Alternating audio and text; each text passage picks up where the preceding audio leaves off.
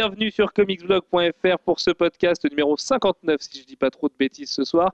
Euh, Aujourd'hui, l'ordre est complètement chamboulé puisque tout le monde a changé de place autour de la table, à part Alfro. Et à ma gauche, il y a Jeff. Hello. À sa gauche, du coup, il y a Manu. Bonjour. Manu qui prête son ordinateur, puisqu'il faut savoir que mon MacBook euh, fait une pause bien méritée après la chute d'un bol de Golden Grams sur ses touches et qu'il ne s'allume plus. Mais euh, merci le magasin culturel en quatre lettres de l'échanger avec un nouveau MacBook neuf, mais ça ne rendra pas, ça ne me rendra pas, pardon, toutes les putains de données que j'ai perdues dedans, notamment un dossier qui était prêt à être envoyé. Bref, et enfin, autour de la table, il y a Alfro. Salut. Comme tous les mois, comme toutes les semaines, comme tous les jours, puisqu'il est tous les jours à mes côtés. Hein Mais n'y voyez pas d'ailleurs d'allusion complètement bizarre. Euh, puisque c'est le bilan du mois de février, pas de coup de cœur, pas de coup de gueule, euh, si ce n'est un coup de cœur et un coup de gueule géant, évidemment. On va commencer avec le point ciné-jeux vidéo. Et comment l'éviter aujourd'hui, mercredi 29 février? Tiens, ma montre dit l'inverse. Elle me dit qu'on est le mercredi 1er mars. Elle doit se tromper d'année. Euh, le trailer de The Avengers, le nouveau trailer. Alors, est-ce qu'il fallait un nouveau trailer à deux mois de la sortie? Pas sûr. Mais Manu, waouh Il fallait peut-être pas un nouveau trailer parce qu'on a vu beaucoup trop d'images. En même temps, c'est celui-là qu'ils auraient dû nous sortir dès le début. Même si on sait qu'ils nous le sortent maintenant parce qu'ils ont fini la post-prod. Euh, c'est beaucoup trop jouissif. On voit beaucoup de nouvelles, de nouvelles scènes, mais surtout beaucoup de trucs trop bien. On a une Stark Tower avec Iron Man qui arrive et qui sort de son armure de façon ultra fluide. On a du Hulk à en revendre. On a des scènes euh, beaucoup trop cultes déjà alors qu'on les a pas vues. Euh, c'est un peu l'instant fanboy pour tout le monde. Et même ceux qui critiquaient les bandes annonces précédentes commencent à remarquer des qualités au film de Joss Whedon.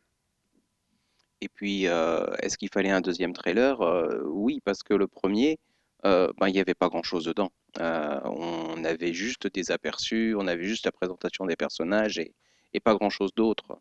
Euh, là, on, on a l'impression d'avoir un vrai trailer. Voilà.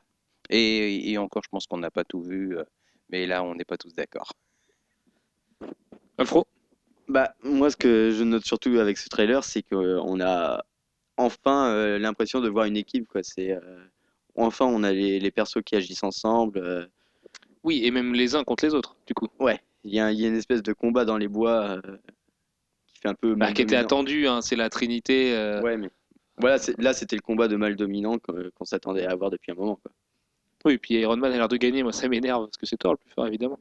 Euh, non mais oui, ce, ce combat va faire beaucoup de bien au film, je pense. Ça sera sûrement vers le début du film et le recrutement de Thor, à mon avis. Il y a des chances ouais, que ce soit par rapport au recrutement de Thor. Encore qu'il faut aussi convaincre Cap et que le Trying to get me back to my world, machin, ça risque de durer un moment aussi avec Nick Fury, puisque Cap n'est peut-être pas le plus facile à convaincre, vu la fin de, Captain America First Avenger. Mais euh, putain, qu'est-ce que c'était jouissif quoi. Bon, pour tout vous dire, j'ai passé une journée de merde. J'ai vu ce trailer avant de commencer le podcast, et bah tout va mieux d'un coup. Euh, voilà, c'était vraiment très très bon. Alors, toujours l'impression que le film va se dérouler juste dans cette grande rue de New York euh, qui va être détruite euh, de, dans tous les sens.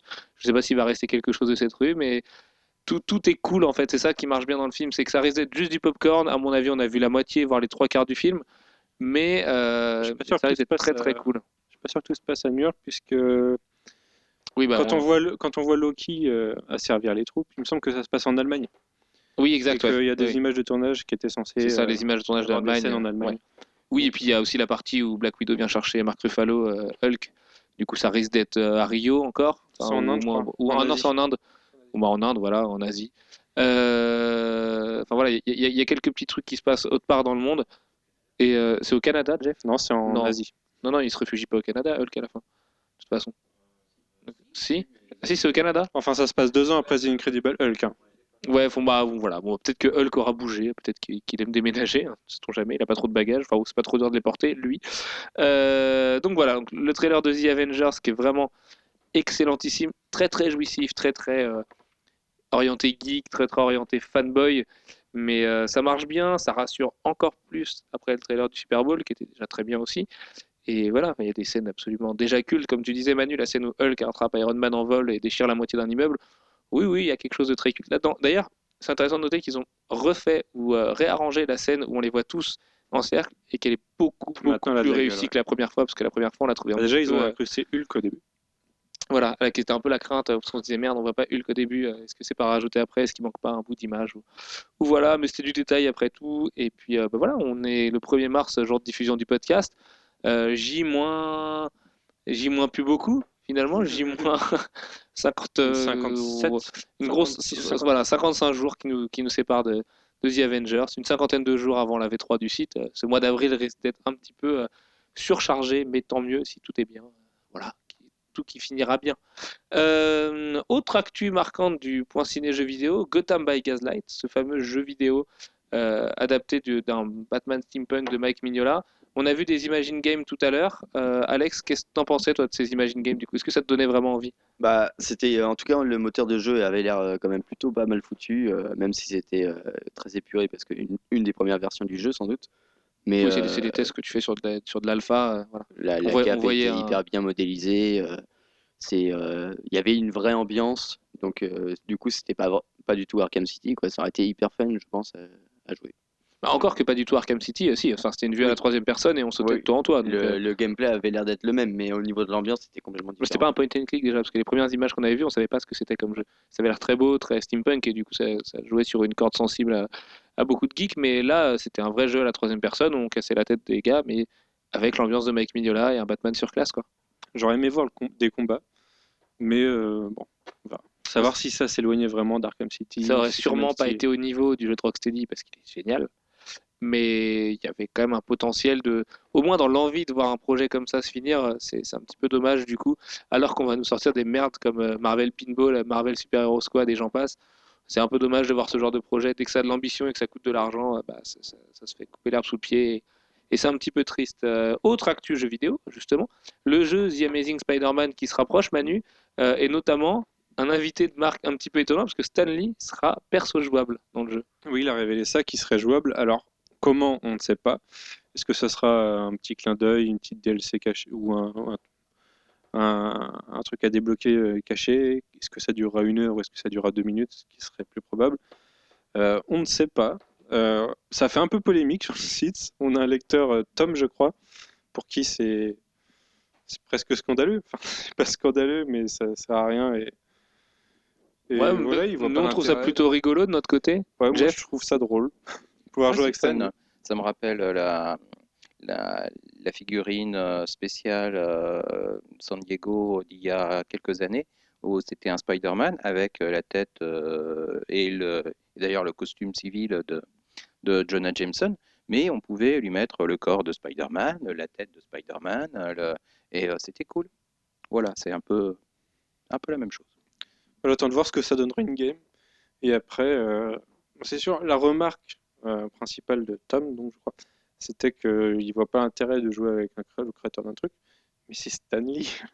c'est le gars qu'on voit Oui, dans tous voilà, les films Marvel. C'est un peu le développeur héros. du jeu, quoi. C'est euh, c'est- comme si on proposait aux fans de Metal Gear Solid de jouer avec Hideo Kojima. Je suis sûr qu'il y en a beaucoup qui, qui adoreraient ça.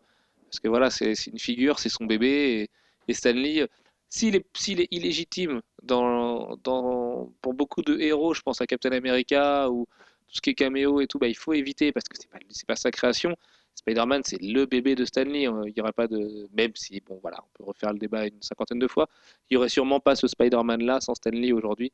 Donc, euh, c'est c'est plut- plutôt marrant. En plus, ça l'éternalise. euh, Lui qui a bientôt 90 ans, c'est la première fois qu'il sera jouable dans un jeu vidéo. euh, il aura tout fait. Il aura été partout. Ça lui fera un nouveau record dans le Guinness Book, après tout. Et le jeu, du coup, qui se rapproche. Manu, qu'est-ce que t'en penses, toi, de ces trailers où on voit qu'il y a le Rhino et compagnie? Ça va être une version, donc, du coup, c'est une adaptation du film, The Amazing Spider-Man, sauf que ça va plus loin et ça propose des combats contre d'autres vilains, euh, à la on, mode a, du on film. a trop d'autres vilains. On a déjà, avait déjà vu une, une araignée géante robotique, un truc comme ça. C'est pas forcément des vilains qu'on voudrait voir. On voudrait en voir d'autres. Euh, bon, le rhino, c'est un gros bourrin. Pourquoi pas Après, euh, le style du jeu a l'air sympa. À C'est voir. enfin un retour au monde ouvert dans Spider-Man. quoi. On, on a vu beaucoup de jeux Spider-Man et pas toujours bons. Donc, euh, ça sera jugé sur pièce, je pense. Ouais, c'est sûr que ce sera sûrement mieux que Age of Time, qui était vraie petite déception. Pour rester sur The Amazing Spider-Man, il y a un extrait qui a été diffusé ce mois-ci après une longue campagne de teasing qui était malheureusement bien menée. Euh, menée peut-être juste pour une petite communauté, ça qu'on peut regretter. Et Très pour le film. On va se dire que ça va pas non plus influer beaucoup sur le résultat final, mais euh, et surtout réservé aux Américains, ce qui est un peu dommage pour nous Européens qui l'avons suivi à mort. En même temps, c'est ça qui est intéressant, c'est qu'ils s'intéressent vraiment à un public. euh, Enfin, ils prennent du temps même pour un public euh, restreint. C'est vrai, bah, parce qu'il faut, parce que le film est pas non plus euh, un succès d'estime pour l'instant, donc euh, euh, il n'est pas très très attendu. Euh, oui, il y a Emma Stone, bah oui, oui, forcément. Euh, bon. Bref, cette campagne de teasing a débouché sur un extrait. Qu'est-ce que tu en as pensé, Manu? Bah, écoute, il n'y a pas grand-chose à penser de cet extrait. Moi, je le trouve sympathique. C'est juste un dialogue avec un portier. Euh, en l'occurrence, ça nous apprend pourquoi dans le trailer, il passe par la fenêtre. Et ouais, c'est Peter qui se retrouve confronté à un autre monde que le sien. Et, et voilà, à voir ce que ça donne. Ouais, ça a l'air juste sympa. C'est vrai que c'est peut-être un peu mal choisi pour communiquer autour d'un film qui est, qui est pour l'instant euh, vachement peu attendu, dans le sens où ça donne envie à personne. J'aurais Quand- mis quelque chose comme la création du costume ou un truc comme ça. Ouais, mais c'est trop gros.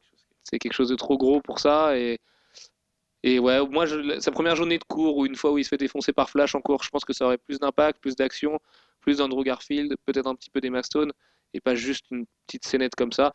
Ceci dit, nous, le film, on l'attend, donc de toute façon, euh, ça ne change En rien. même temps, la, la scène tournait autour de son sac, le fait qu'il voulait pas ouvrir et lâcher son sac, et toute la campagne de teasing jouait avec des sacs. On a vu avant des sacs à disposer un peu partout, ou, les, ou, des- ou qui étaient Des sacs donnés de aux marque Yann. Sport, n'est-ce pas? Oui, parce que la marque Yann Sport existe toujours. Ça fait un peu de promo d'ailleurs. Oui. Et, et voilà, c'était un peu le truc. Est-ce qu'il se fera voler dans son sac dans le film? Est-ce que son identité sera menacée? On verra. Oui, enfin bon, c'est pas non plus. euh, voilà. pas.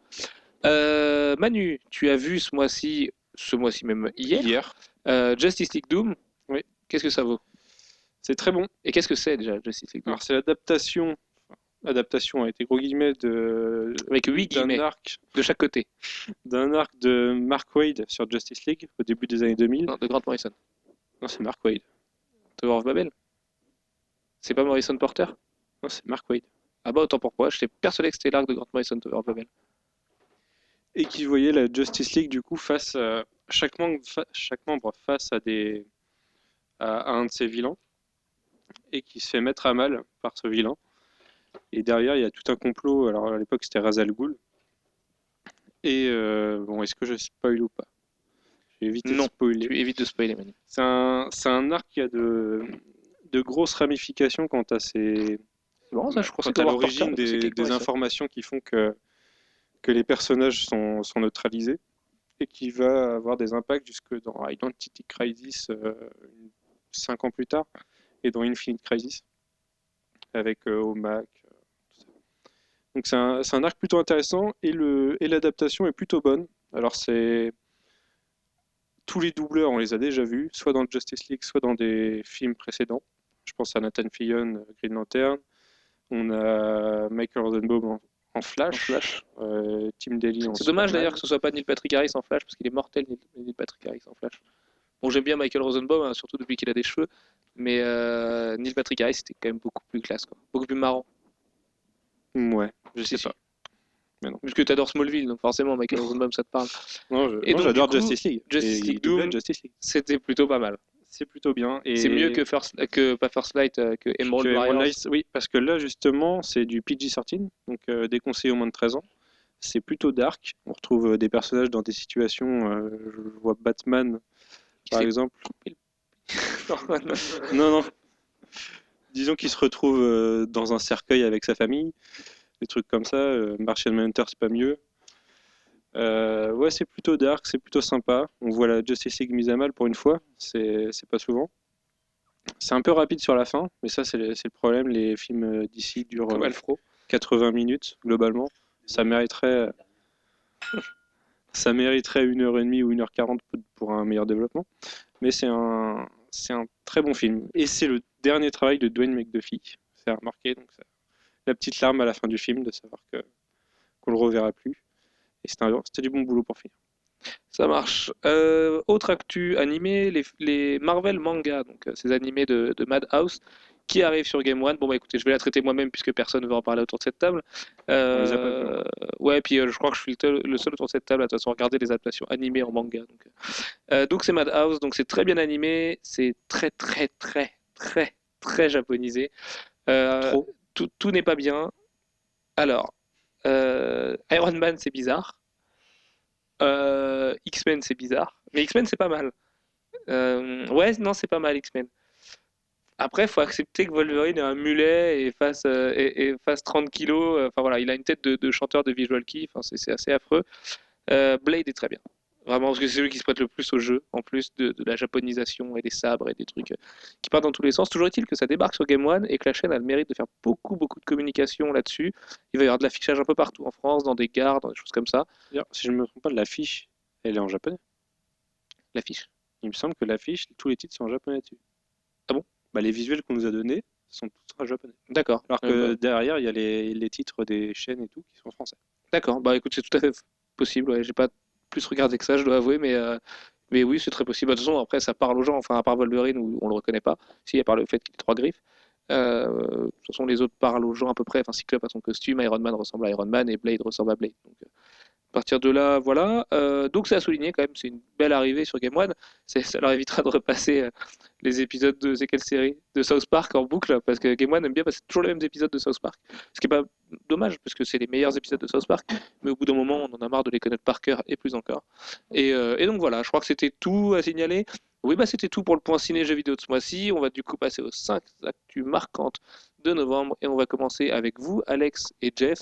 L'un va défendre Ghost 2012 et l'autre va défendre Ghost des années 90, Adam Hughes versus Phil Noto. Et Jeff, est-ce que tu peux nous présenter un petit peu le projet? À à la base, euh, Ghost est sorti euh, chez Dark Horse. Alors, c'était un imprint de Dark Horse euh, qui s'appelait Comics Greatest World. Non, Comics, euh, World's Greatest Comics, ou, ou enfin quelque chose comme ça. Et qui était un univers partagé. Et Ghost faisait partie des personnages euh, de cet univers partagé. Alors, euh, c'est une, euh, une nana qui se fait tuer et qui revient qu'en fantôme et qui se balade avec deux pistolets et qui descend allègrement bah, beaucoup de monde. Et c'est une série qui était essentiellement servie par de très belles couvertures de Adam Hughes. Euh, je suis pas sûr que Adam Hughes ait, ait fait beaucoup d'intérieur. Euh, je suis même pas sûr qu'il ait fait plus que le numéro 1 ou 2 ou 3. Euh, mais euh, la série a été, était plutôt sympa. Voilà. Alors, pour la série de 2012, je ne sais pas, je n'ai rien vu. Il va y avoir Phil Noto. Alors voilà, l'info, c'est que du coup, la série revient chez Dark Horse à partir de Dark Horse Presents 13, donc ça fait quand même bon paquet de Dark Horse avant que ça arrive d'ailleurs. Euh, Phil Noto est au dessin, Kelly Sue Deconic, euh, avec un nom génial à écrire, euh, signe le scénar, Phil Noto fait couverture et intérieur, on a vu pas mal de, recherches, et voilà, c'est le retour de la série en 2012, on n'en sait pas plus que ça. La série n'a pas non plus un pitch euh, des plus fous et une continuité des plus folles, donc on pense que ça va reprendre un petit peu les bases et puis continuer comme ça et faire un duel de beaux dessins. du coup. Déjà, elle aura moins de seins. Donc, ce sera Mm, ouais, mais Adam Hughes à ses débuts qui faisait moins de Power Girl partout. Ouais, enfin, ça reste Adam Hughes. Et puis, moi, ce qui me fait plus peur, c'est euh, Casey Duconic euh, au, dé- au scénario. Elle va signer les trucs les meilleurs du monde. Qu'est-ce qu'elle a fait? Plein de mini-séries chez Marvel. Mais C'est pas elle, Marvel Diva, non? Ouais, ouais. je, je, je sais plus ce qu'elle a fait, mais je me demande si c'est pas elle, Marvel Diva. Non, mais c'est vrai que oui, Kelly Sue DeConnick, c'est euh, ce genre de nom qu'on voit souvent dans l'industrie, mais qu'on retient pas, et c'est rarement bon signe. Euh, voilà, donc pas plus de choses à dire sur Ghost a priori. Un, un bon petit indé à surveiller de chez Dark Horse. Phil Noto, c'est notre chouchou. Euh, on s'en fait des posters chez nous, on les encadre après, c'est génial. Et du coup, Jeff, toi tu voulais ajouter quelque chose? Que le, le retour de Ghost, c'est peut-être aussi euh, la préparation d'autres retours euh, de personnages de cet univers Comics Creators World. Euh, il y avait eu Barb Wire. euh, il y a... Ah oui, bah oui. Non, Et oui, non, si, si, si, non. si. Alors, si on rigole, c'est parce que Barb Wire, euh, de triste mémoire, c'est, ça a été adapté en film avec Pamela Anderson dans le rôle titre. Et C'est Absolument. un des pires navets de tous les temps. Voilà. Et euh, non, bah, il y, a- y a quelques, y a quelques séries qui pourraient mériter d'être, euh, d'avoir une nouvelle vie ou une nouvelle, ou une nouvelle incarnation.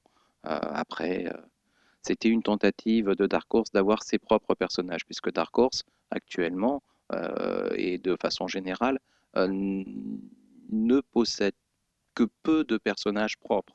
Et ils sont essentiellement sous des licences Star Wars, euh, tout l'univers de Hellboy, BPRD, Conan, euh, etc. C'était une tentative de Dark Horse d'avoir sa propre galerie de personnages. Et peut-être qu'ils sont en train d'y retourner. Et puis ça fait un énième retour aux années 90, comme le soulignait l'accroche d'Alfro tout à l'heure. Euh, L'autre retour, bah, c'est pas un vrai retour puisqu'il est jamais parti, mais qu'est-ce qu'il est bon euh, cet Italien? Il est italien. Euh, C'est Francesco Francavilla qui lance un creator owned. Alors Francesco Francavilla, c'est qui? C'est ce monsieur que vous trouverez en, seconde partie de Batman Sombre Reflet chez Urban Comics, sur lequel on revient tout à l'heure. C'est le monsieur qui signe quasiment tout Panthère Noire qui vient de sortir chez Panini. C'est un mec qui n'a pas beaucoup fait parler de lui encore, mais qui va beaucoup faire parler de lui dans les années à venir. Qu'on retrouve en ce moment sur Captain America and Bucky. Ouais, voilà, tout à fait, qui est très très bon dessus, qui est un peu moins bon d'ailleurs que sur les autres titres parce qu'il faut les sortir très vite. Les Cap and Bucky parce que Chris Samney est parti ailleurs et du coup il y a du retard. Mais voilà, c'est un mec qui a un style ultra ultra rétro. Et Alex, est-ce que tu peux nous présenter un petit peu son nouveau projet du coup? Alors son nouveau projet, en fait, c'est c'est pas un nouveau projet pour lui parce que c'est un truc qu'il avait tenté de sortir il y a longtemps et ça n'avait pas abouti. Du coup, il en a, il l'avait continué en webcomic. Et euh, alors c'était un truc où on voit très bien son univers, c'est euh, l'univers rétro euh, pulp années 30 euh, avec des, des super héros où tu vois que leurs costumes ils l'ont fait euh, avec leur machine à coudre et compagnie. Et euh, c'est euh, The Black Beetle. Voilà, c'est The Black Beetle.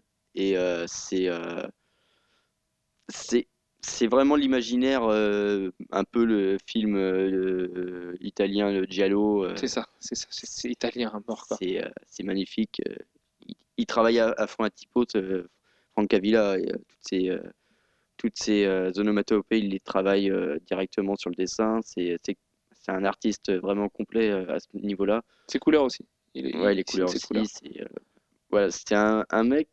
C'est pas un, un dessinateur euh, au sens euh, il fait que dessiner.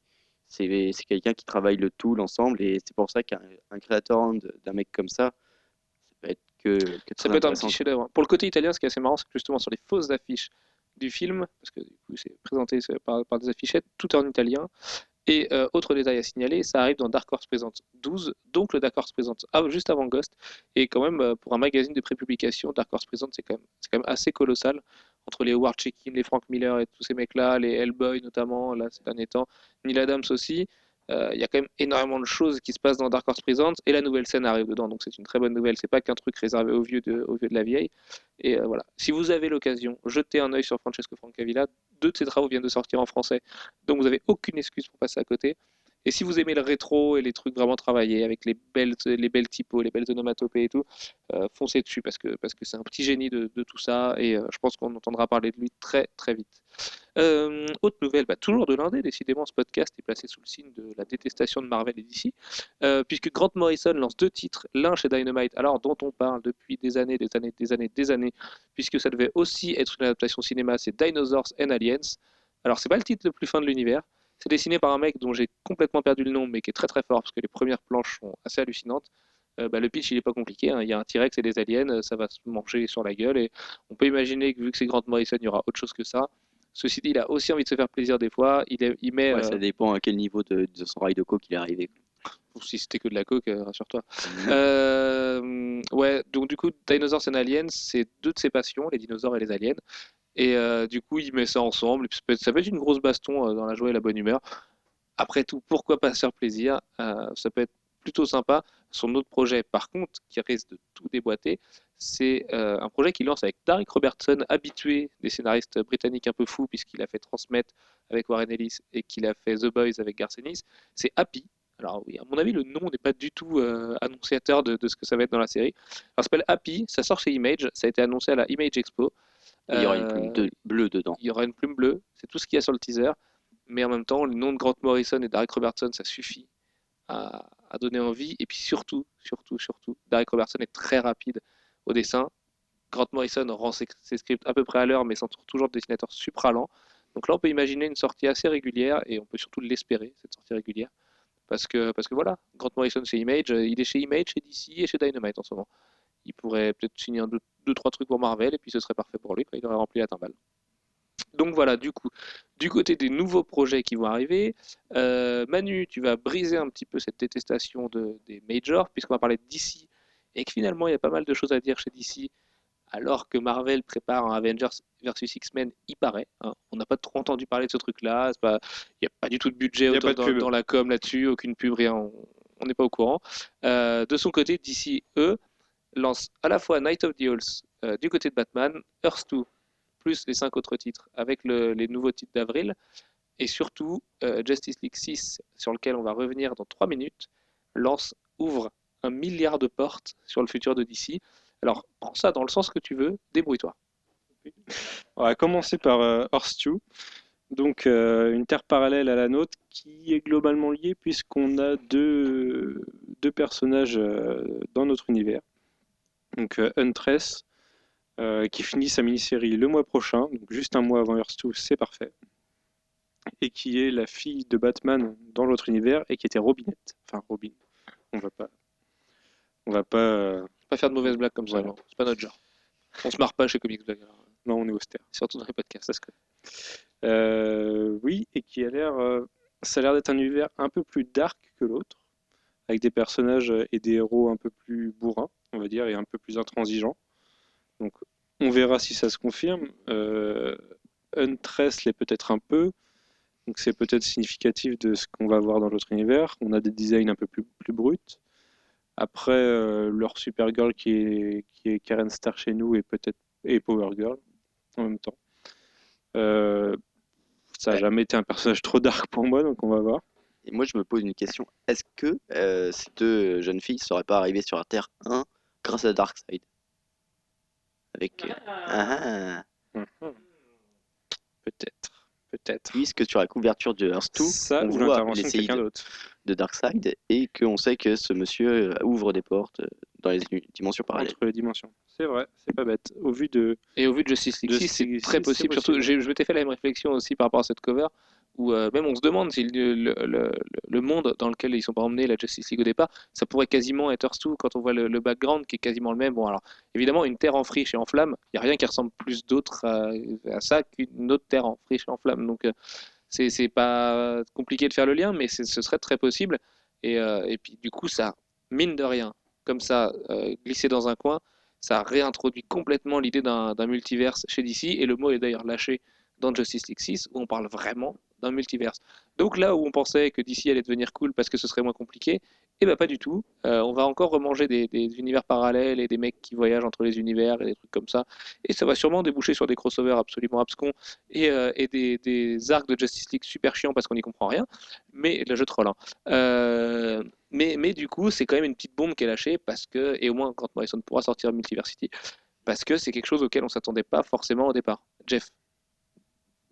Oui, enfin, le côté euh, multiverse, ça a toujours été une des, euh, un des, Un des chevaux- problèmes. c'est à la fois un des problèmes et une des forces de, de DC.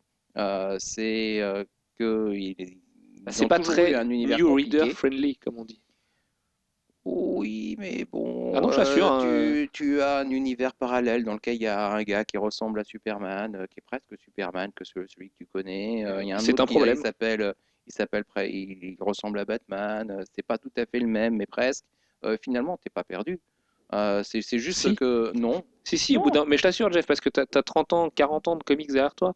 Mais euh, pour un lecteur qui arrive, le lecteur qui mange, même sans parler de Final Crisis, le lecteur qui mange Infinite Crisis sans avoir un background de fou, et là je pense à Manu et moi qui en, qui en avons fait l'expérience, c'est ça te dégoûte. En fait, il faut s'accrocher, être vraiment passionné par la BD américaine pour, pour continuer là-dedans.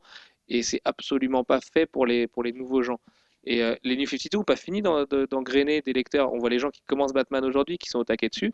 Et, euh, le lectorat français, qui est typiquement euh, touché par ce problème, puisqu'on a que la moitié des publications, et ben quand on va nous remettre du multiverse et des trucs, des liens qui se font entre machin et machin, et trucs et bidules et chouettes, et Terre, Terre 3, Terre 4, Terre 8 et Terre 41, qui, qui est une Terre miroir et machin et tout ce que tu veux, et ben du coup, ce qui va, ce qui va arriver, c'est que le lecteur va se dégoûter de ça, va encore s'écarter d'ici, les ventes vont rechuter, et il n'y a encore que Batman qui va vendre du papier parce que c'est trop élitiste.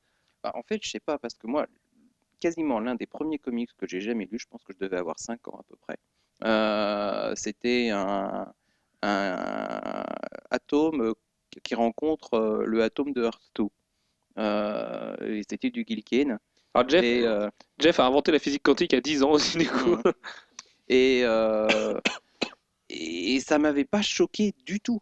et je devais avoir 5-6 ans, voilà, pas- plus. Donc, euh, c'est pas, une question de choquer, c'est une question que scénaristiquement, les scénaristes pensent pas que eux, ils ont les clés de ça parce qu'ils sont professionnels et qu'on leur en parle euh, au moins 80 heures par semaine et qu'ils ont lu toutes les histoires qui sont passées ces 40 dernières années et qu'ils ont les clés d'un univers qu'ils maîtrisent de A à Z. Mais il faut se mettre dans la peau du lecteur qui prend ça comme un, une espèce de, de, de, de purée indigeste de, de plein de choses et t'as pas besoin de ces infos-là.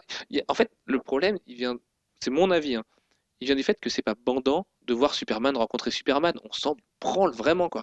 oh, C'est- fun. Mais non, Moi, enfin, Kingdom Come, c'est bien parce que le scénario est cool, par exemple.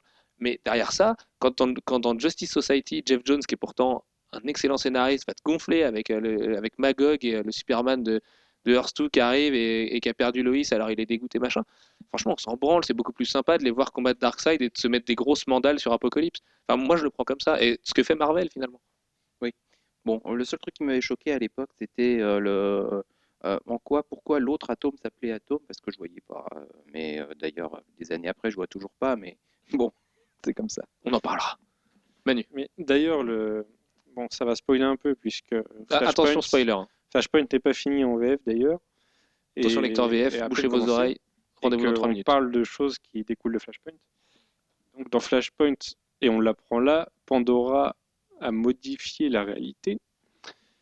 Donc sur l'ensemble des dimensions existantes. Donc globalement, on peut penser que les anciennes réalités existent quand même dans une sorte de C'est évident. d'encore de C'est réalité évident. parallèle. Donc oui. on a un certain nombre de dimensions parallèles dans un sens et un certain nombre de réalités parallèles dans un autre sens qui font une espèce de cube qui est monstrueux qui fait qu'on pourrait encore avoir de l'ancien univers, du nouvel univers et des dimensions Mais parallèles dans ça paraît assez évident que d'ici 2-3 ans, l'ancien univers d'ici va revenir et que du coup, euh, le- et, et- et aura du coup la vraie continuité de, qu'il doit avoir sur certains héros qui l'ont perdu. Et ce sera pas dur de justifier que Batman et Green Lantern, par exemple, n'ont quasiment pas été altérés, puisque c'est Pandora et que Pandora, on le voit dans ce fameux backup de Justice League couvre un milliard de portes Et sur les futurs scénarios qui où chaque case, beaucoup Fringe. ouais, voilà, c'est très très fringien, euh, comme le bonnet. En fait, Euh, mais du coup, excuse-moi Alfred pour celle-là. Euh, du, du coup, c'est hyper facile à justifier et c'est même trop facile. C'est et puis encore une fois, c'est pas cool. C'est- il faut leur dire à ces gens de chez DC que ça intéresse beaucoup moins de gens de voir, euh, de voir Batman euh, Earth 3 et Earth euh, 4 et machin. Euh, comme les- la scène de l'escadron Superman dans Final Crisis, ça fait bander qui ce genre de truc? Ouais, Vraiment. Alors que un Night of the Halls, et tu vas pouvoir enchaîner là-dessus, Manu, bah, c'est quand même vachement mieux. je voulais- je voulais finir en disant par rapport à, à l'analogie avec Fringe, on a exactement ça d'ailleurs, puisque dans la saison 4, on avait déjà deux univers Alors, méga parallèles. attention spoiler. Méga spoiler. On a deux univers parallèles. Et là, on a deux réalités parallèles avec deux univers parallèles chacun. Donc, c'est exactement ce qu'on va voir chez DC d'ici quelques années. Sauf que dans Fringe, ils arrivent bien à le maîtriser et limite c'est à deux. C'est ça, c'est que Fringe a réussi un truc, et on le disait d'ailleurs au lancement de la saison 4 dans un podcast euh, il y a très longtemps. Euh, Fringe arrive enfin à prouver que c'est possible de bien écrire des univers parallèles. Et voilà, et DC retombe dans ses travers. Alors, on peut espérer que enfin l'univers parallèle devienne accessible au lecteur et que et puis c'est cool aussi de, de se plonger dans un comics et dans des, de faire des efforts pour comprendre. Il faut juste pas chez DC qu'ils aillent trop loin et qu'ils pensent au fait que même si eux ont les clés pour comprendre nous on les a pas toutes. Même nous qui lisons quasiment toutes les séries et ben il y a des fois où on se retrouve un petit peu perdu faut bien avouer entre les différentes histoires d'univers parallèles. Du coup chez Batman qu'est-ce qui se passe? Alors Batman, on l'a vu dans l'arc, euh, dans le premier arc de Batman, euh, Court of the Hall, Court of Halls, on s'en fout. Il rencontre, Court of the Hall je crois. Il rencontre du coup une nouvelle menace qui sont les Halls et qui est Etalon, qui est leur, euh, leur soldat. Et en, en mai, ça arrive dans tous les titres Batman, enfin dans 9 des 10 titres Batman, je crois, quelque chose ce qui est mortel pour euh, faire un petit peu de, de- de langage et de langue française, c'est que Hall en anglais ça veut dire chouette et hibou, euh, donc les deux, et qu'il y a une vraie différence entre les chouettes et les hiboux dans l'organigramme de la Court of Halls, mais du coup on vous spoil pas, on vous laisse découvrir ça.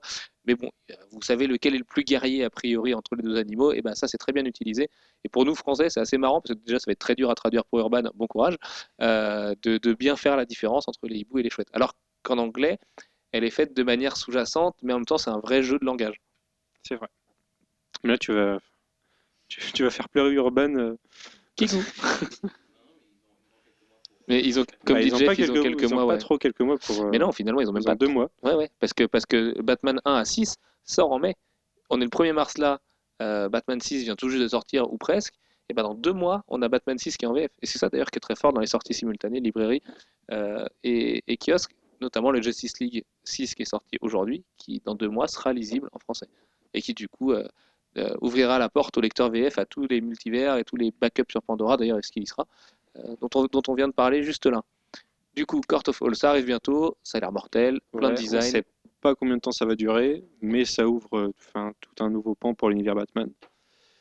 Et voilà, si la qualité sur l'ensemble des, des séries est aussi bonne que sur Batman, ce qui m'étonnerait beaucoup, Voilà, ça en risque fait, de déboîter. sans faire de mauvaises blagues, faut vraiment pas qu'il se brûle les ailes là-dessus parce que Scott Snyder joue beaucoup de la suite de sa carrière parce que c'est son premier crossover et c'est la première fois qu'il joue l'architecte et qu'il va diriger tout un pan d'artistes et de scénaristes.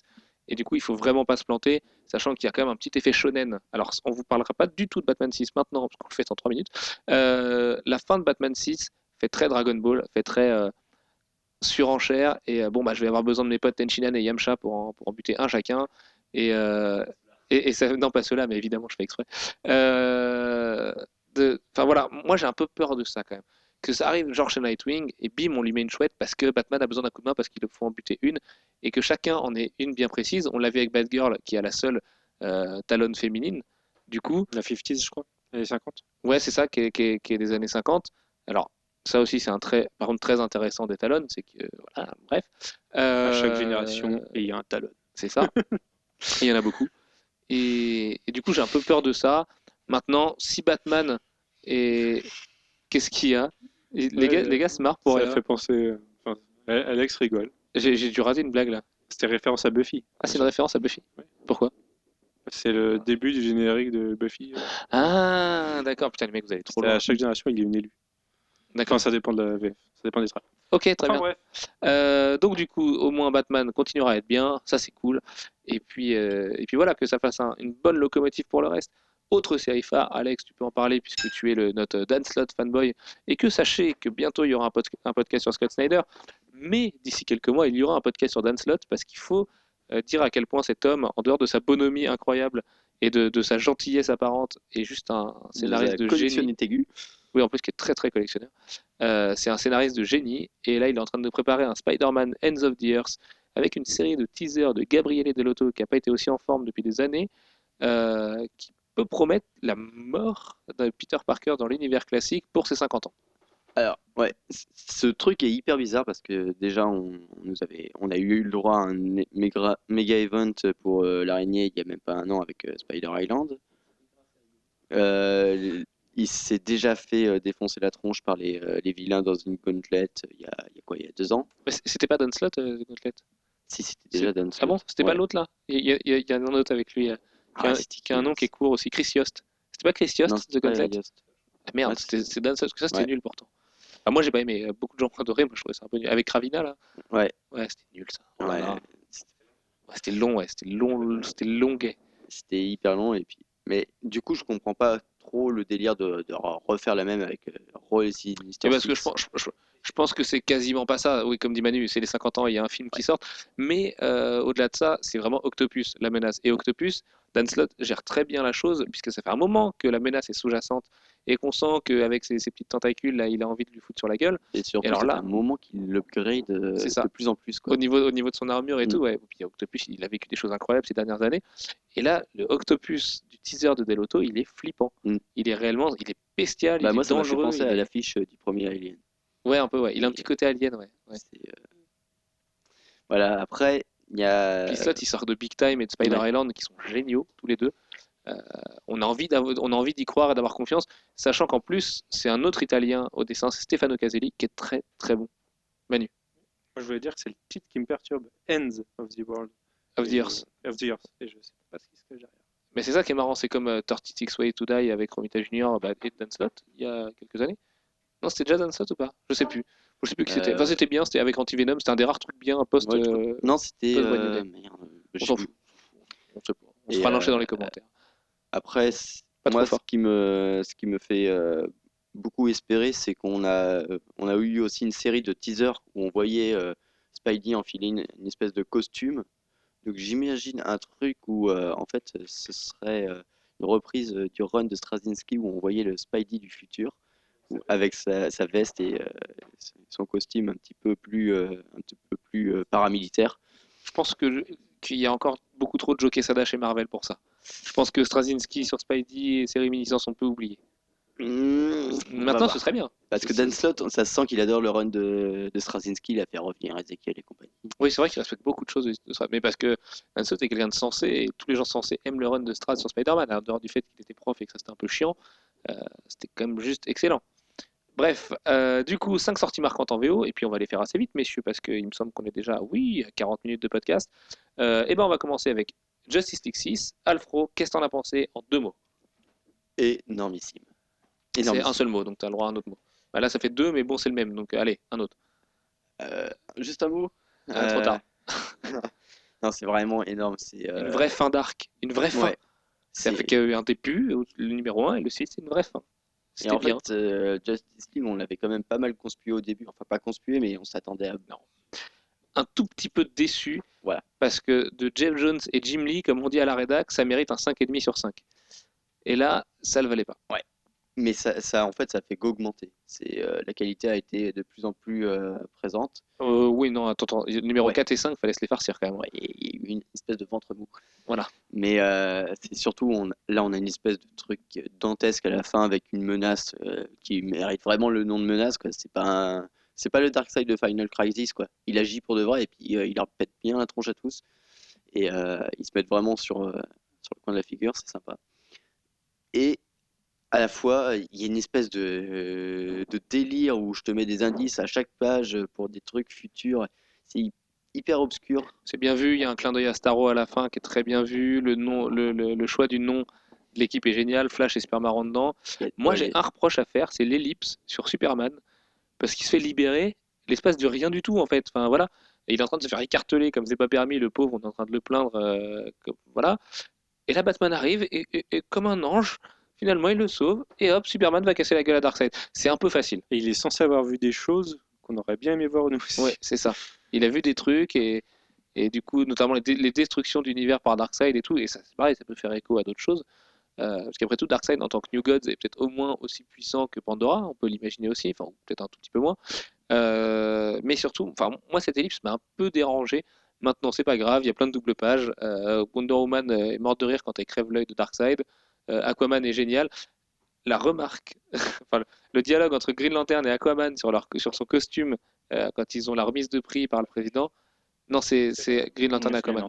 Ou, euh, ou pour, sans, trop spoiler.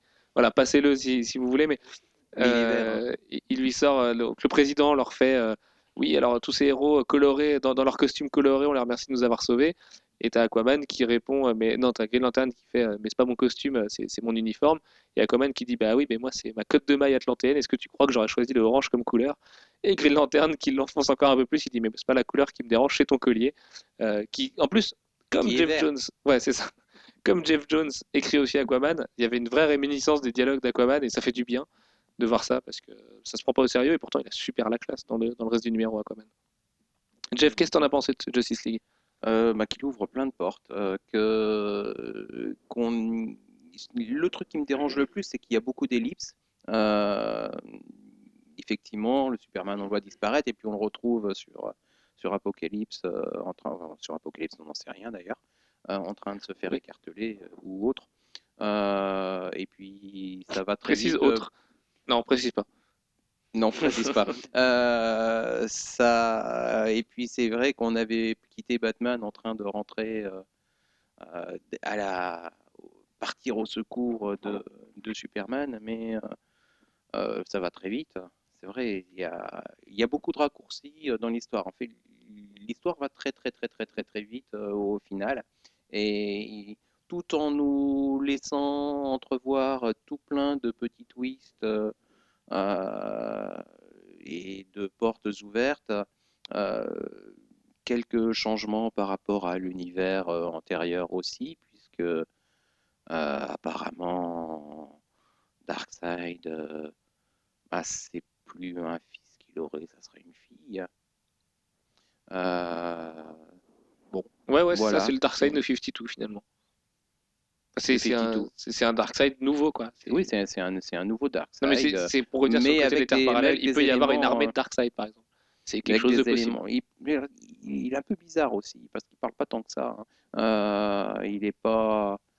Enfin bon, je, je sais pas trop. euh, Mais visiblement, il- on, re- on reste avec l'architecture de base. Alors par contre, est-ce qu'on va avoir des New Gods? Aucune raison qu'il n'y en ait pas. Aucune Euh, raison qu'il y en ait. Ouais. C'est ça, c'est ça en fait le truc, c'est que Darkseid peut être aussi un élément tout seul qui a été pris euh, à ça. Mais c'est vrai que dans la logique euh, antérieure de, euh, de DC d'avoir supprimé les New Gods de son univers, ne pas ramener les New Gods qui sont très très encombrants euh, conceptuellement. Pour, Surtout euh, quand il y a Pandora en plus euh, et, euh, et du coup Oui, mais le c'est pas Phantom pareil, c'est euh, du même ordre que Spectre euh, ou un certain nombre de, de personnages magiques. Euh, c'est d'autres arcs, euh, c'est d'autres sphères. Euh, Oui, alors ça, alors c'est- que dans la, dans simplification censé- encore de l'univers d'ici, il faut c'est pas qu'il y ait d'autres sphères.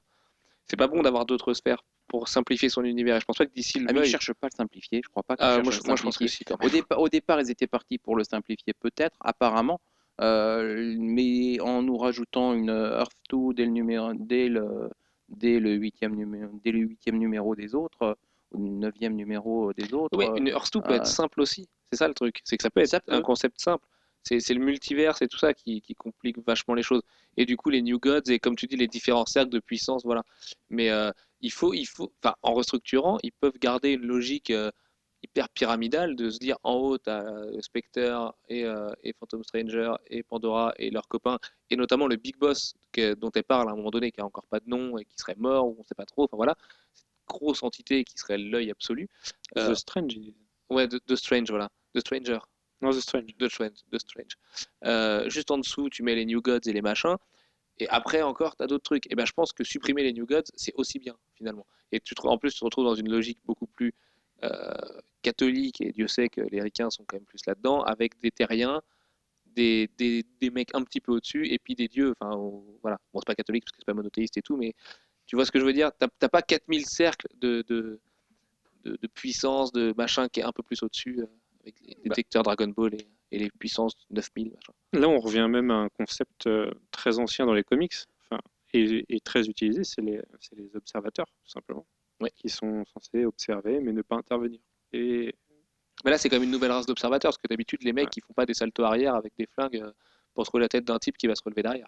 Enfin, Ils ont ils ont l'air plus cool, les observateurs, en 2012, quand même, parce que c'est quand même mieux que les gardiens. euh, ouais, c'est le genre de et- modification que Casarello a fait sur Wonder Woman, pareil, en mettant des flingues à Apollon, C'est ça, à Cupidon. c'est ça. Ça, c'est- plus 2012, en fait, c'est plus Voilà. ultimisé, finalement. Euh, bon, on avait dit qu'on en parlait pas longtemps, finalement, c'est pas le cas. Jeff, est-ce que tu peux nous parler du grand retour de la grande série de Joe Michael Straczynski, The 12, 9 et 10, parce que oui, The 12 va connaître une fin. Eh bien oui, on n'y croyait plus. Euh, ça faisait euh, déjà quasiment deux ans que Straczynski nous disait que bah oui, moi j'ai fini. hein. Maintenant, ça, la balle est dans le camp de Marvel. Ouais, en fait, Euh, en fait, c'est un, ouais, c'était un petit peu malhonnête parce que Marvel disait non, mais nous on est prêt à le publier. Puis lui disait non, mais euh, on- moi je suis Mais prêt à ce qu'il le publie. Et puis en fait, euh, il y a une, histoire, une, une vieille histoire de droit justement qui date de Spider-Man qui faisait que Straz, parce que Straz ne doit pas être facile en affaires, hein, faisait un petit peu la tête à, à Marvel et du coup ils ont mis du temps à s'accorder. Et voilà, aujourd'hui ça sort, tant mieux, on peut enfin le Ça sort. Bon, et euh, en fait, on pensait qu'éventuellement on aurait un peu de mal avec euh, à reprendre, et le, le 9 a dû être réécrit euh, en partie pour, pour permettre aux lecteurs qui avaient pas mal décroché, parce que quand même deux ans après, ça fait loin, surtout que c'était pas une histoire hyper simple à la base. En plus, c'était long. Les six premiers numéros étaient longs à lire. C'était une longue Mm. lecture. Moi, j'en j'en ai Mm. souvenir de The 12. Je me souviens pas de tout. Je me souviens de deux choses. C'était absolument mortel. Euh, trois choses. C'était Project Super Heroes en réussi. Et trois, c'était long. Hum, bah, c'était long, mais c'était long. On savait que ça, allait être long. Et en fait, je me, souviens que euh, l'une des choses qui m'avait marqué, c'est que l'histoire de base, c'était, euh, mais ça commençait par un meurtre d'un des The 12, euh, d'un des 12. Et au bout de, huit numéros, on s'en souvenait quasiment plus. Euh, on commençait seulement à, l'envisager. Enfin, voilà, c'est vers le numéro 8, je crois, qu'il meurt euh, réellement. Euh, donc c'est là qu'on se souvient que on est tellement pris par l'histoire qu'on oublie le, point de départ. Et bah, avec le numéro 9, on a un bon, point qui est fait et on, s'y retrouve assez vite. Par contre, il y a un certain nombre de, de trames qui étaient en cours, euh, qui sont un peu mises de côté pour l'instant. Euh, je pense qu'elles vont être réservées pour le 11 et 12 euh, en tant qu'élément de dénouement. Parce que là, on, le, le 10 euh, explore bien certains des personnages et résout en partie euh, ce qui est censé être le, Le gros mystère. le gros mystère. Voilà. Euh, mais je pense qu'il y a autre chose euh, en particulier du côté de Black Widow. L'autre, Black L'autre, Widow, l'autre Black Widow, celle, de- qui a beaucoup de similitudes d'ailleurs des avec, années euh, 40. mais qui a plein de similitudes d'ailleurs dans le personnage avec celle de Marvel. Mm, au moins dans les enfin, fondements. Moins démoniaque. Voilà. Euh, voilà. Quoique. Quoique. Euh, ok, écoute, euh, on va euh, accélérer non, non, c'est c'est vraiment très bien. mort. Et je vais traiter Star Wars Dawn of the Jedi. Alors qu'est-ce qu'on peut en dire? Bah, C'est plutôt décevant parce que c'est beaucoup trop compliqué. Mais euh, c'est hyper cool parce qu'on sent que ça va prendre son envol au bout de quelques numéros. Et, euh, et en fait, il faut un petit peu euh, vraiment faire des efforts avec la lecture. Il faut se plonger dedans, il faut s'investir dans la lecture pour comprendre tout ce qu'on nous raconte. Mais si c'est le cas, c'est très bien. Si par contre vous voulez le prendre comme une lecture de transport en commun, je vous le déconseille vivement. Si Et, vous voulez prendre comme une lecture de transport en commun, prenez que le Dawn of the Jedi 1, euh, ça ira. C'est ça, voilà. Prenez le Euh, TGV. ne, euh, ne prenez pas le faites, 0. faites un an de Toulouse pour rigoler et prenez juste Parce le 1. que là, voilà. ça va être terrible. En fait, je pense que le 0, il sera vraiment bien à lire une fois qu'on aura lu ça, une fois qu'on aura tout. les 12-15 premiers numéros. Ça fait. ira mieux. Ce qui m'inquiète d'ailleurs, c'est que la série a un, un nouveau nom, elle s'appelle Force Storm ou quelque chose comme ça.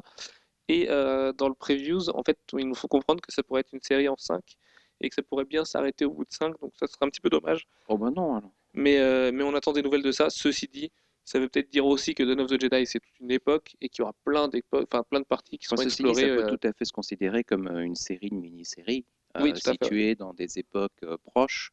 C'est juste dommage, par contre, de se passer d'un d'un titre fort qui... Non, mais je, je- je pense vraiment qu'ils exploreront d'autres parties de, de cette galaxie à la même époque avec d'autres mini-séries à la fin. Mais du coup, on n'est pas sur une ongoing de base avec euh, comme Legacy ou comme Kotor en fait au départ. Euh, autre relaunch du côté de Dark Horse, décidément, Dark Horse à la cote aujourd'hui. Euh, Conan de Barbarian 1 de Brian Wood qu'on aime beaucoup beaucoup et de Becky Cloonan si je dis pas de bêtises. Alors en quoi c'était bien? Bah, C'est bien parce que c'est Conan pour les nuls. C'est Conan pour les gens qui, qui, qui ont un peu de mal avec pour moi. Conan en général, voilà, qui ont un peu de mal avec le Bouchier Carrie Nord, qui ont encore plus de mal avec Butchema à l'époque. Euh, pas besoin d'avoir lu les bouquins d'Howard, on s'imagine que ça les respecte plutôt bien, Wolfo n'a pas été déçu, euh, il me semble.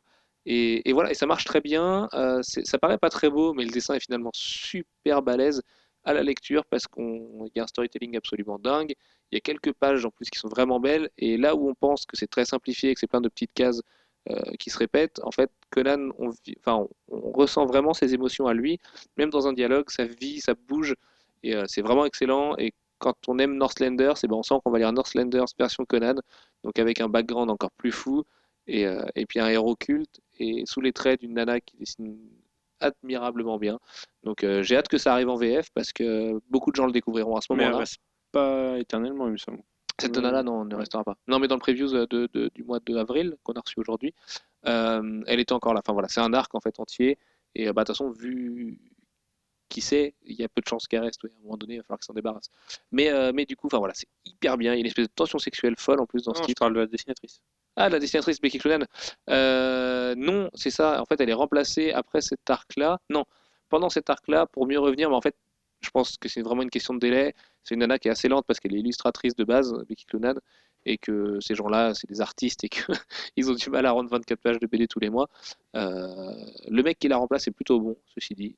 Euh, voilà, ce sera pas aussi bien qu'elle, mais Mais sinon, pour le personnage, du coup, je suis pas d'accord. Puisque si tu as lu après l'explication euh, dans, la, dans, la préface, dans la postface, Ouais. on nous dit que la série est censée euh, compter sa rencontre avec elle et le temps qu'il passe avec elle. oui, oui, mais au bout d'un moment, elle disparaîtra. Du coup, dans l'histoire de Conan. D'un moment, oui, au bout d'un Oui, moment. au bout d'un moment, voilà. Mais euh, au bout de combien de temps dans le comics, on sait pas. C'est ça. Euh, du coup, Elle a un nom ouais, je me souviens plus les. C'est pas Bélite. Si, c'est ça, c'est Bélite. Bélite Ouais. D'accord. Ok. Voilà. Et, et qui est, euh, Oui, il passe plusieurs années ma- avec. ma- et, malgré les euh, dessins euh, un petit peu brouillons, elle est sexuellement incroyable. Il y a une page où elle est, euh, elle est du, du- non, euh, plus tard. Dans, pas la première, c'est euh, vers les trois quarts du bouquin, je sais plus. Ou c'est quasiment une pleine page, je crois, ou une pleine page. C'est la première fois où on parle d'elle. Ah oui, la première fois où elle apparaît, oui. bateau. Oui, pas la première page du bouquin. Je parle Oui, en ça. faisant des gestes en éloignant le micro, c'est un peu stupide. Euh, oui, non, mais c'est ça, c'est sa première apparition, ouais, où elle est, elle est vraiment incroyable. Euh, bon, allez, on passe très très vite là-dessus. On va aussi vous dire que Ultimate Spider-Man, c'est absolument génial, que Ultimate Comics X-Men, ça l'est tout autant, euh, que Nick Spencer se met plein de, de pistes et emmerde Jeff Loeb avec un grand doigt euh, en faisant disparaître tout ce qu'il avait fait dans Ultimatum, qui fait revenir qui il veut quand il veut, au moins il l'a prouvé, euh, qui met plein d'indices sur des cités bizarres comme euh, M. Jonathan Hickman et qu'un crossover avec les Ultimates ne m'étonnerait pas du tout par la, suite. Batman 6, c'était bien, mais on a déjà dit que c'était pas non plus incroyablissime. On va passer au titre marquant de la VF avec toi, Alex. Euh, et on va parler de Spider-Man Marvel Knight qui vient de ressortir, attention, en Marvel Select chez Panini pour 16,40€ parce que le Deluxe est épuisé depuis très longtemps. Ouais, c'est l'un des, vieux trucs qu'avait fait euh, Mark Millar euh, dans ses débuts quand il n'était pas encore une rockstar. Enfin, il a eu une progression fulgurante, mais euh, à l'époque, Mark Millar, c'était pas ce qu'il a aujourd'hui, où il peut lancer une série rien que sur son nom. Et il avait fait équipe avec Terry Dodson et Frank Shaw.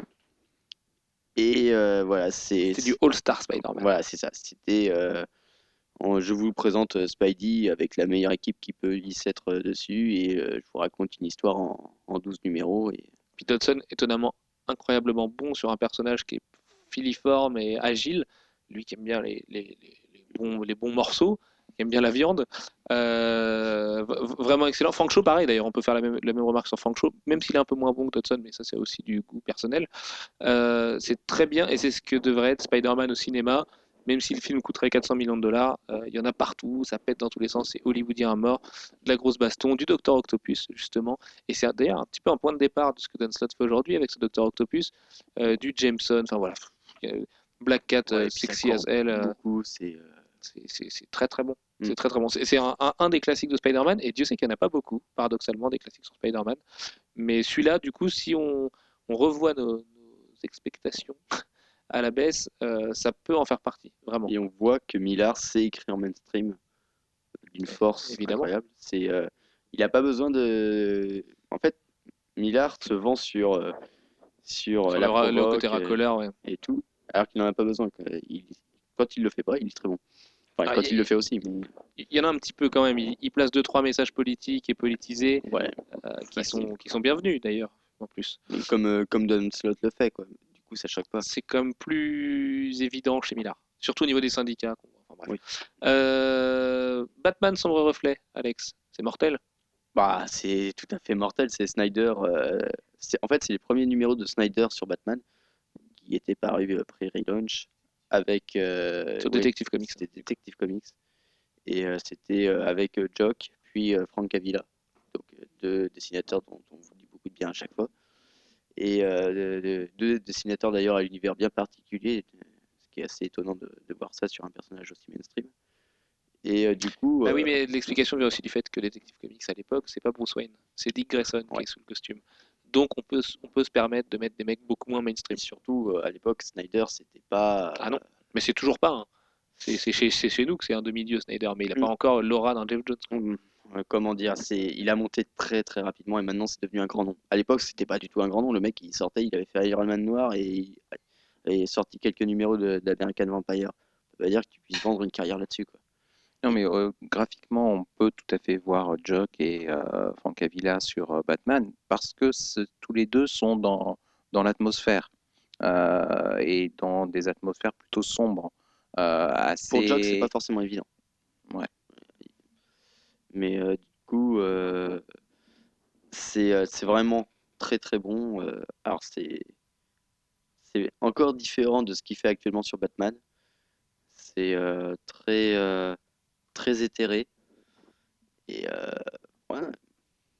Après, sans vouloir en révéler beaucoup, euh, c'est quand même euh, C'est la semi-suite de Batman Year One, déjà. Il y a, il y a un- une, très belle référence à Batman Year One dedans. c'est un vrai jeu de détective. En plus, euh, c'est très très moins, moins punch euh, que Batman actuellement. C'est plus euh, dans l'enquête. Et puis, j'espère que Gates of Gotham sera publié en français, mais ça permet aussi de voir euh, à quel point la menace chez Snyder. D'ailleurs, on se demande si Snyder pourrait écrire une bonne histoire du Joker ou de Double Face ou d'un seul vilain, euh, parce que chez, lui, les menaces sont soit des, groupes de personnes, on le voit avec les Halls là récemment, mais aussi dans son reflet, soit Gotham elle-même. Et Dieu sait que Gotham et son architecture, c'est ce qui le passionne. Et rien que pour voir Jock traiter les scénars qui doivent être ultra, euh, ultra détaillés de, de Snyder, voilà, c'est génial, vraiment. Son reflet, c'est une plongée dans, ce qui est très bon chez Batman, mais qui restera pas comme un classique en fait. C'est des trucs qu'il faut avoir lu, surtout si vous voulez aimer le, run d'un auteur en particulier. Mais euh, c'est sûr que ce sera jamais un classique. Maintenant, jetez-vous dessus parce que c'est vraiment très très bon. Euh, bah Alex, du coup, toujours toi. On va parler un petit peu de ton chouchou. Tu pourras pas faire un podcast sans lui. Euh, ce qui vient de sortir chez Milady, Captain Swing et les pirates électriques de Cindery Island de attends, allez, Warren Ellis et et, et, et j'ai plus l'autre, Raulo Raulo Caceres. Caceres, c'est ça. Euh, alors Raulo Caceres, bon, parce qu'il faut en dire deux mots, c'est pas le meilleur dessinateur qui soit. Bon bah voilà, c'est Avatar, donc euh, ils ont pas des des, des ouais, Rosari faut voir chez. Avatar le fonctionnement un peu particulier. Warren Ellis laisse ses scripts dans, à l'éditeur et l'éditeur se démerde après pour trouver un dessinateur qui ne sera jamais en contact avec Warren Ellis d'ailleurs. Ce qui est un peu bizarre comme processus créatif, mais admettons.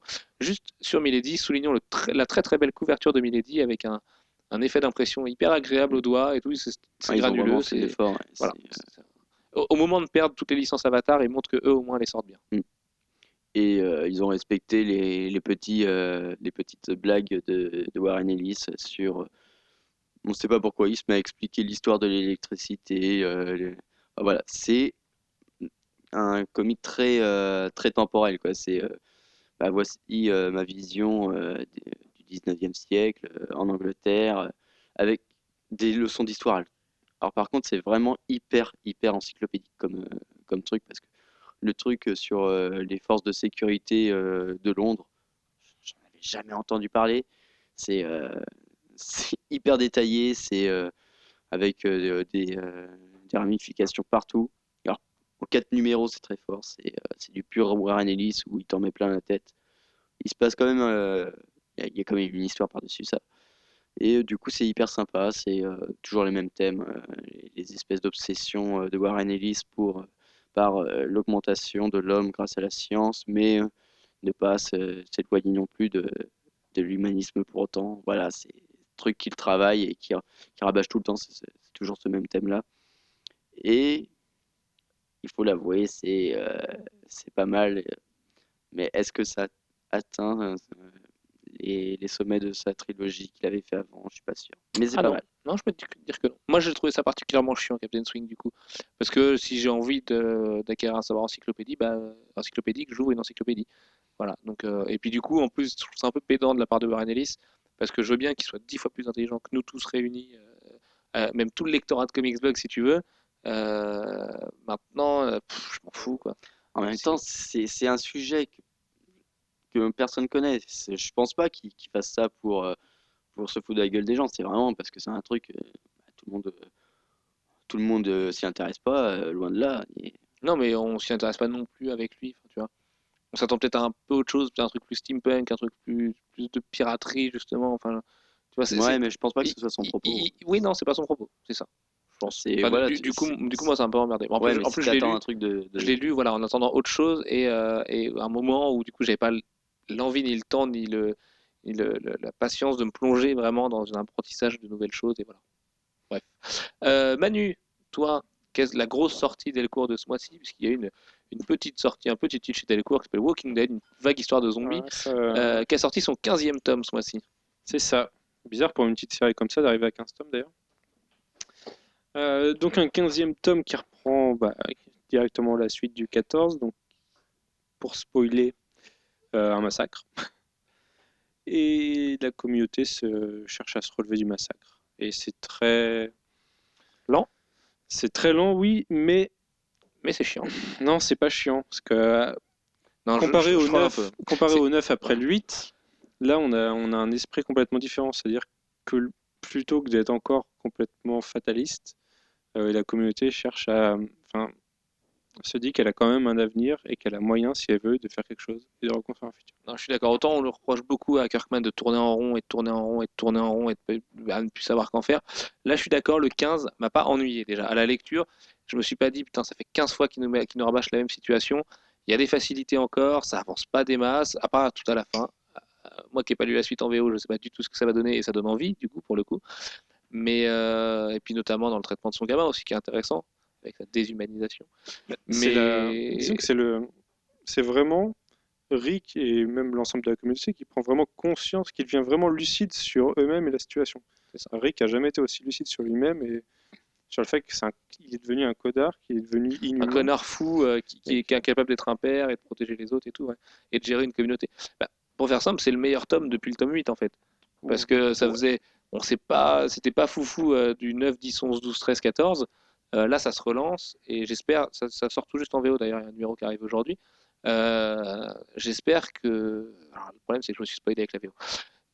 J'espère qu'après, ça va être vraiment mieux, qu'au numéro 100, on arrivera à quelque chose et qu'enfin le titre saura se relever par un. Il faut pas qu'il rentre dans les rouages de Marvel et DC puisque c'est pas c'est pas un univers de licenciés, mais que le titre se révèle pas, se réveille pardon par un vrai acte, un vrai quelque chose comme euh, le tome 8 était un vrai moment, un vrai climax. Le titre a besoin de ça, je pense, parce que parce que si on retombe encore dans dans l'étude de personnages, au bout d'un moment, on a compris que Kirkman connaît ses personnages et sait les écrire, mais euh, c'est pas non plus de la grande psychanalyse et voilà. Mais c'est vrai que là, on va passer pour des gros hypocrites, enfin surtout moi, parce que c'est ce qu'on critiquait sur la série télé, par exemple. On, on disait que Walking Dead, c'était vraiment se concentrer sur l'humain, sur les, sur les personnages, les relations. Là, au bout d'un moment, à force de tourner en rond, ça serait pas mal qu'on ait un avancement sur la situation globale, par exemple, qu'on ait un truc, hein, Bah, soit un, un indice, élément, ou soit un indice. Alors, ils ont dit qu'ils donneraient peut-être et sûrement jamais sûrement jamais. la- l'origine de, de l'infection.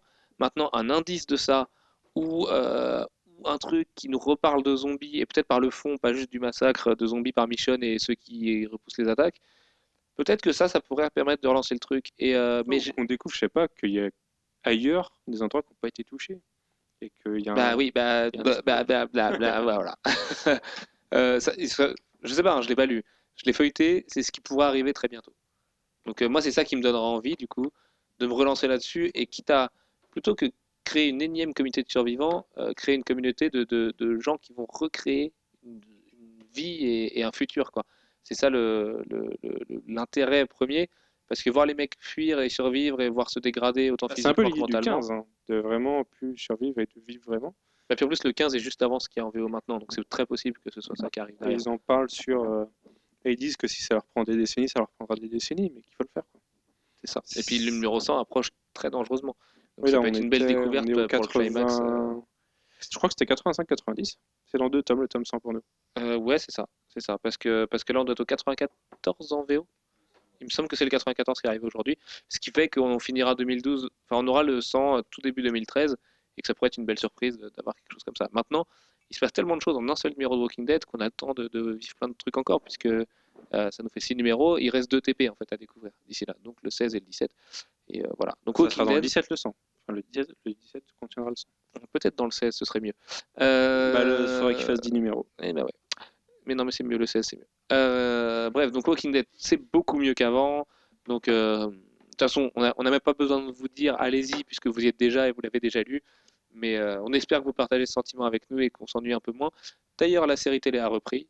Euh, il paraît que c'est... Paraît que c'est bien. Ouais, ouais, ouais, c'est ce qu'on me dit Là, aussi. on, a, euh. on avoue notre faiblesse. On a abandonné. hein. On a autre chose à faire que regarder les trucs qu'on moi, du coup, pas. je vais, du coup, je vais me relancer, je vais me remettre dans la saison 2 parce qu'il paraît que c'est vraiment pas mal depuis le, depuis le retour. Maintenant, euh, c'est clair que si ça me fait chier encore au bout de deux épisodes, Bah, euh, écoute, je réabandonnerai. Si la semaine prochaine, je suis en interco, ben, je fais ça. En je me fais interco. une journée, euh, Très bien. une journée Walking Dead. Jeff, notre libraire préféré, est-ce que tu peux nous parler du dernier euh, fait marquant de ce mois-ci en VF, le lancement, petit éditeur qui s'est lancé, petite reprise, une petite licence, euh, le gros lancement en grande pompe d'Urban Comics.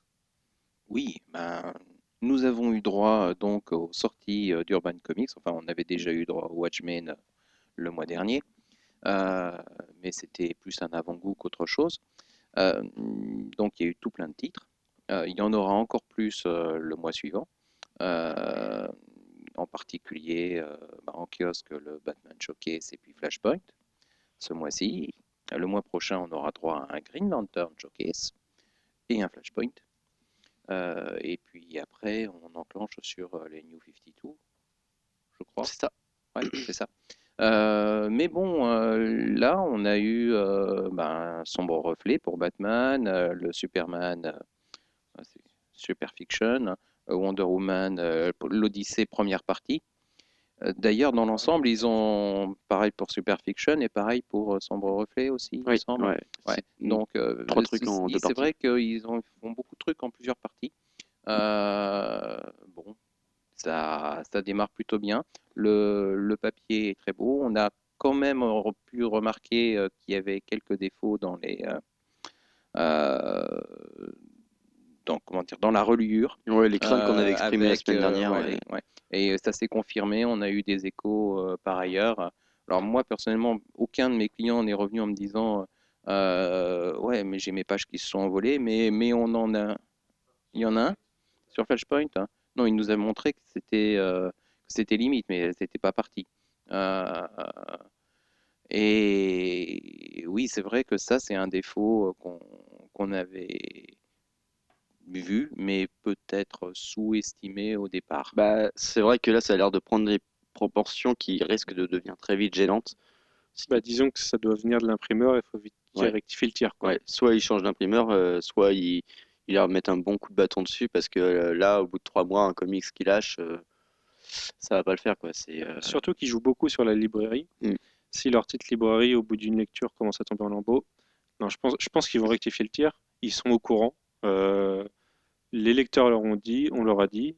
Je- moi, j'ai reçu des photos qui ont été aussi envoyées à Urban et ils ont dit Ah oui, là, il y a un problème. Donc, je pense qu'ils vont que ça a été remonté en haut lieu et qu'ils vont, qu'ils vont y remédier. Mais c'est vrai que pour un départ, c'est c'est un peu gênant. bah, c'est un petit peu le point noir. Ouais, parce qu'il faut toujours un point noir au départ. Maintenant, les, les points verts, euh, les points, les points blancs, verts. sont les points blancs, c'est dégueulasse. Euh, sont tellement bons que c'est que c'est pas grave euh, dans le sens où, où voilà, les bouquins sont riches, les bouquins euh, sont quand même peu chers. Il y a des vrais efforts pour aider les lecteurs justement à comprendre l'univers d'ici qui est complexe. L'anthologie est proposée à un prix qui défie toute concurrence. Le papier ne brille pas, même le papier en kiosque ne brille pas. Enfin, euh, c'est- absolument. Moi, je suis ultra, ultra, ultra convaincu par Urban pour l'instant à part cette reliure. Et voilà. Et le problème, c'est que nos craintes sont confirmées. On avait juste sombre reflet la semaine dernière. Là, on l'a vu sur d'autres bouquins. Moi, je l'ai vu sur un autre bouquin, moi aussi, qui a la reliure qui est très faible. Euh, ce qu'il faut, c'est le lire doucement, pas le brutaliser, pas le prêter à vos potes. Euh, comme ça, il y en aura plus de vendus. Et puis, pas le mettre dans vos sacs à dos. Et voilà. Une fois que vous l'avez lu, vous le rangez bien calé entre deux bouquins. Et, euh, et sa reliure prendra pas trop cher, mais euh, lisez-le pas 50 fois. Tu disais qu'ils sont, ils sont vraiment là pour accompagner le lecteur et ça se voit même sur leur site internet. J'ai vu qu'ils ont fait un super dossier sur Robin, enfin sur les Robin, plutôt complet. J'ai vu d'autres dossiers dans le même genre et c'est vrai que c'est, c'est bien pour, euh, pour s'y mettre. Quoi. Bah, moi, je viens juste de lire là, le, le Batman Showcase numéro 1 et ils ont fait euh, des, euh, des petites incrustations, l'organigramme de la Batman Incorporation. C'est hyper intelligent, c'est, ils accompagnent le lecteur à fond et c'est d'autant plus intelligent que ça n'existe pas en VO, ce- cet organigramme. C'est une création originale et ça, c'est mortel. Et pour revenir sur le dossier de Robin, il va falloir se calment parce qu'ils ils nous piquent notre boulot chez Urban. hein. Ils sont bien mignons à écrire des, des posts sur leur blog, mais non, non, c'est notre boulot, ça, les gars. Euh, Jeff, du coup. Euh, oui, moi j'avais juste un, truc qui m'a un peu frappé euh, parce que suite à une remarque sur le super papier de d'Urban Comics, je suis allé revoir le papier de, Panini et je- alors soit j'ai soit ça fait trop longtemps que j'ai pas regardé euh, vraiment à l'intérieur, soit euh, soit du côté de Panini ils ont fait des gros efforts euh, ces derniers mois. C'est le cas. Mais j'ai vraiment eu l'impression que le papier était quasiment au même niveau. Quasiment. Mais il y a quasiment. encore un petit truc, il y a une petite brillance chez Panini qui est un peu. Un peu... Il y en a un encore un peu, mais c'est ça m'a ça m'a vraiment frappé parce que j'avais le souvenir de quelque chose de très brillant. Et euh, ben là, j'ai pris le Avengers du mois dernier euh, et euh, j'ai tourné les pages et puis bah, c'était pas si brillant que ça et, et le papier était beau aussi. Et Enfin, d'autant plus sur Avengers, c'est les titres qu'avant. proposés à 5,70 en plus, avec les grosses couvertures plus épaisses que sur les Spider-Man notamment ou sur Wolverine. Euh, L'avis du site, pour finir, pour donc euh, la, la dernière partie de ce podcast, bah, la vie du site, vous êtes au courant, hein, on va pas vous, on va vous annoncer un truc comme ça tout le temps. Euh, si jamais vous ne nous suivez pas sur Facebook, déjà sachez que c'est pas bien. Hein, c'est pas parce qu'on vous encourage pas à faire qu'il faut pas le faire. Euh, si vous nous suivez sur Facebook, vous êtes au courant avec la campagne de teaser. La version 3.0 du site arrive le 16 avril, ce qui veut dire quoi? Ce qui veut dire qu'on a 50 nuits blanches devant nous. Non, le 16, c'est très bien. Euh, du coup, on a 50 nuits blanches devant nous. On va trimer comme c'est pas permis. Pour vous livrer quoi? Pour vous livrer euh, un comicsblog.tv euh, qu'on espère réussi. Voilà, pour l'instant. C'est peut-être le projet où on a, on a annoncé le moins de choses, mais parce que c'est celui où on a le moins de certitude aussi pour l'instant. Si ce n'est que vous aurez une belle page comicsblog.tv et que ce sera mortel parce que vous retrouverez toutes nos interviews, toutes nos émissions et tout notre contenu en fait audio et vidéo, audio aussi d'ailleurs de manière plus simple, plus claire, plus directe, qu'il y aura une jolie frise de tous les artistes qu'on a interviewés. Et Dieu sait qu'il y en a encore 20 dans la salle de montage et qu'il y en aura 50 d'ici le mois d'avril ou presque, non, depuis le mois de mai. Euh, ben voilà, il y aura plein de choses comme ça. Euh, il y aura l'appli iPhone et Android parce qu'on pense aussi aux gens qui n'ont pas le luxe d'avoir un iPhone, n'est-ce pas Manu? Euh, Les deux, alors Attends, pour, euh, pour vous ça rassurer, coûte combien l'appli Android? tout sera complètement gratuit. Euh, Non, mais je, enfin, je veux dire, euh, c'est c'est des choses pour qui nous- publier sur Android, tu payes combien qui- les- la publication sur euh, l'App Store et Android ne regarde que nous, Manu. Euh, ça, c'est juste que c'est un peu cher sur l'App Store, quand même, pour une appli gratuite. Euh, du coup, on aura quoi d'autre? On aura le module communautaire qui arrive. Là aussi, on n'a pas tout annoncé, mais ça va venir petit à petit. Sachez que c'est le gros morceau, euh, plus qu'un redesign. Et donc, du coup, le redesign total du site qui va changer de tête, mais pas trop. Rassurez-vous. On se doute qu'on va se faire un peu taper sur les doigts les trois premiers jours et qu'on va nous dire que c'est inadmissible et que c'est moins pratique qu'avant et tout ça. Maintenant, euh, on a vécu d'expérience ça plein de fois et on sait que au bout d'un moment, si on fait des changements, c'est aussi une question d'ergonomie. Alors, il y aura peut-être des trucs qui vont vous choquer parce que justement, on a pris le parti de, de faire des changements un peu choquants. Euh, notre designer, euh, lui, il voulait pas trop, était pas trop chaud. Il disait non, non, j'ai un peu peur de ce qu'ils vont nous dire et tout. Mais euh, on a changé beaucoup, beaucoup de choses. C'est un peu les New 52 de Comics Blog. C'est ça, mais on réussit. Euh, voilà, donc euh, Comics Blog New 52, c'est le 16 avril. Soyez au rendez-vous, nous on y sera, on espère que ça va être mortel. le même succès commercial Ah oui, bah j'espère, oui, oui. oui j'espère. les New 52 d'ici. Enfin, commercial, au moins au niveau du lectorat, parce que si ça nous rapporte des sous, ce serait bien. Voilà, donc rendez-vous le 16 avril. Je sais pas, touchez du bois, dites-nous merde. Euh, pourvu que ce soit mortel, on- sachez que nous on fait tout pour que ce soit le plus mortel possible et que les lecteurs qui nous connaissent depuis longtemps et depuis la première heure soient fiers de notre, de notre avancée et que tous les gens qui nous rejoignent maintenant soient fiers d'avoir un site comme ça en France et que ce soit cool et qu'on soit tous copains et qu'on fasse la fête et qu'on boive un petit peu d'alcool ensemble. Et des câlins. Euh, et des câlins, beaucoup. Bah, Jeff et Manu sont, sont professionnels en câlins.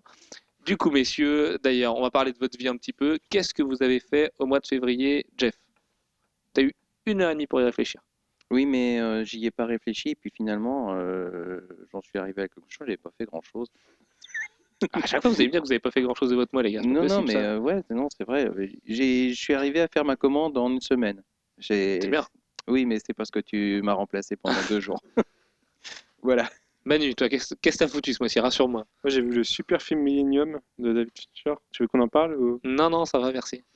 Ouais, c'est non. Bon, alors, non, mais honnêtement, c'est un vraiment Pour l'anecdote, euh. David Fincher, c'est mon réal préféré et j'ai pas réussi à voir le film en salle parce que j'avais trop de trucs à faire. Sinon, j'ai déménagé mon rédac chef. euh, C'était fatigant.